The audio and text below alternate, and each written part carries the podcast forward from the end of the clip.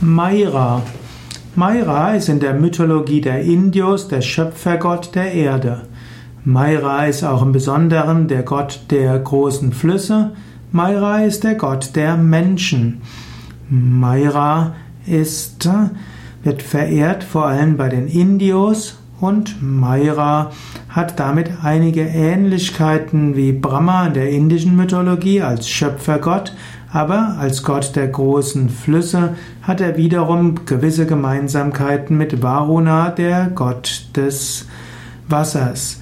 Er ist eben auch der Gott der Menschen und manchmal kann man auch sagen, hat Ähnlichkeiten mit Manu. Maira hat natürlich noch viele andere Bedeutungen. Maira ist in der griechischen Sage der treue Hund des Ikarios und seiner Tochter Erigone und er wurde als Hundsstern an den Himmel versetzt und ist damit auch, äh, auch etwas zu tun mit Sirius. Maira ist auch ein Nebenfluss des Po in der in den italienischen Provinzen Cuneo und Turin in der Region Piemont. Es gibt auch ein Geburtstal, das Valle Maira. Maira ist auch ein weiblicher Vorname.